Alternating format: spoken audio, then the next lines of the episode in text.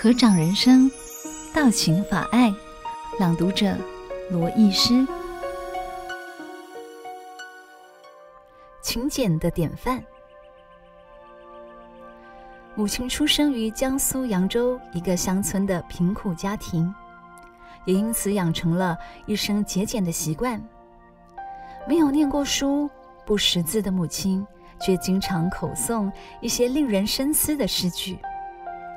例如“荷尽已无擎雨盖，菊残犹有傲霜枝”，就是五十五年前听他诵念的苏东坡诗句。事实上，不止口念、心念，母亲甚至以一生的生命来实践这些诗句。所以，上至天文，下至地理，他几乎都能随口说来，也就不足为奇了。童年跟着母亲过苦日子，从未见过她为贫穷烦恼忧愁。她常告诉我们，一个人要能贫而不穷，见到琳琅满目的物品，只要你不想买，你就是富有的人。基于这样的理念，她一生不好置物。有几次，家里的钱比平时多了一些，她立即拿去换了很多零钱，随缘施舍，以施舍为富。他的理由是：一文逼死英雄汉，一文也可救英雄。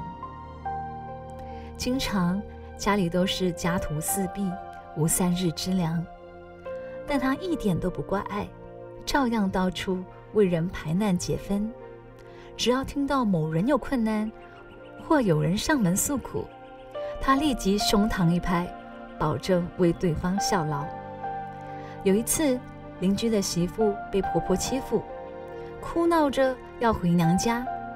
母亲告诉她：“你婆婆刚才来过，都说你好话，说你贤惠，说你勤俭，说你会持家。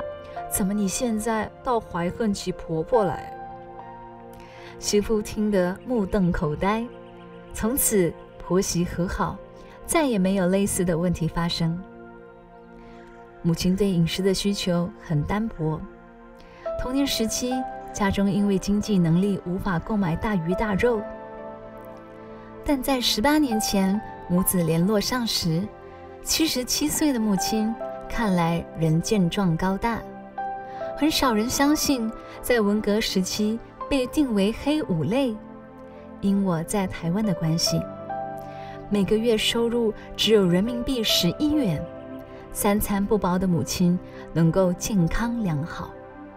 说穿了，母亲不以饮食为主要的养分，她以对人的热心相助、见义勇为、乐善好施为营养。十多年前有机会把母亲接到美国奉养，我满心欢喜的准备各式的素菜孝敬她老人家。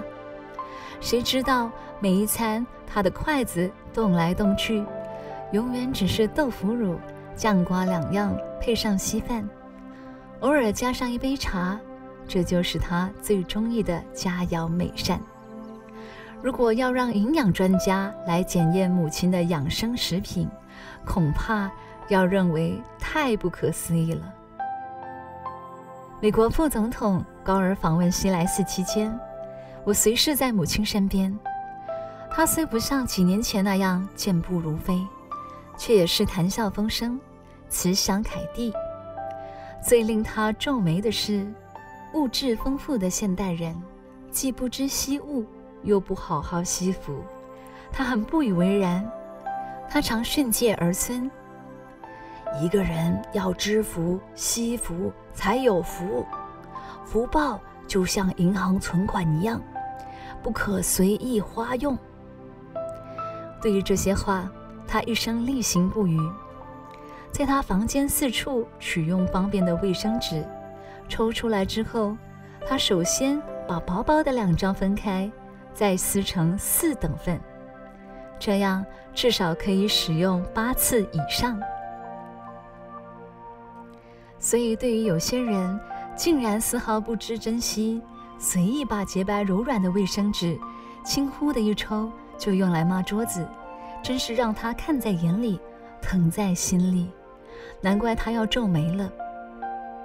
安贫知足，甚至以贫苦为气节，是母亲一生最好的写照。母亲一生中有几件得意的事情，其一是她虽自奉十分勤俭。却乐善好施。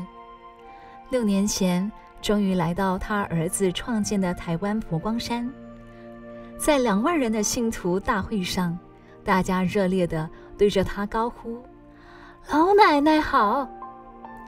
他一生未曾经历过这样的场面，但他既不怯场，也不慌张，高兴而热络地挥着双手与大家打招呼。接着，又用扬州话给大家做了一段开示，我也临时充当了母亲的翻译员。他说：“佛光山就是西方极乐世界，天堂就在人间，希望大家好好的修行。过去观音菩萨在大香山得道，我希望大家在佛光山得道。大家对我这么好。”我没有东西给你们，只有把我的儿子送给大家。亲自把儿子送给大家之后，母亲打从心底高兴了起来。我想，如果她年轻的时候就知道有器官捐赠这种事，恐怕连头目、脑髓、五脏六腑，通通都会签下捐赠同意书。可能也是因为这一片舍己的慈心，母亲另一件得意的事情就是，外祖母生下他们四个兄弟姐妹，直至母亲往生，四个人都健在，加起来的年龄有三百六十多岁。母亲自己生了四个孩子，长子国华，长女素华，我和小弟国民。平均都有七十多岁，四个合起来也有两百八十几岁。尤其历经文化大革命的时期，多少人妻离子散、饿死、吊死、自杀、被枪毙。我们这样黑无类的家庭，竟然能够每个人都无恙。母亲认为，这是仗着佛菩萨的庇佑，才能平安无事。除了安贫、知足、惜缘、惜福、能舍，信仰就是母亲一生最深厚的财富。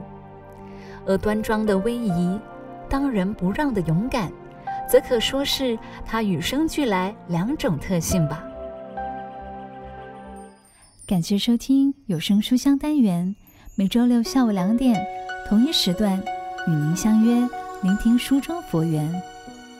听众可使用资讯栏中的优惠码至佛光文化官网 triple w dot f g p dot com 的 m y 购买实体书。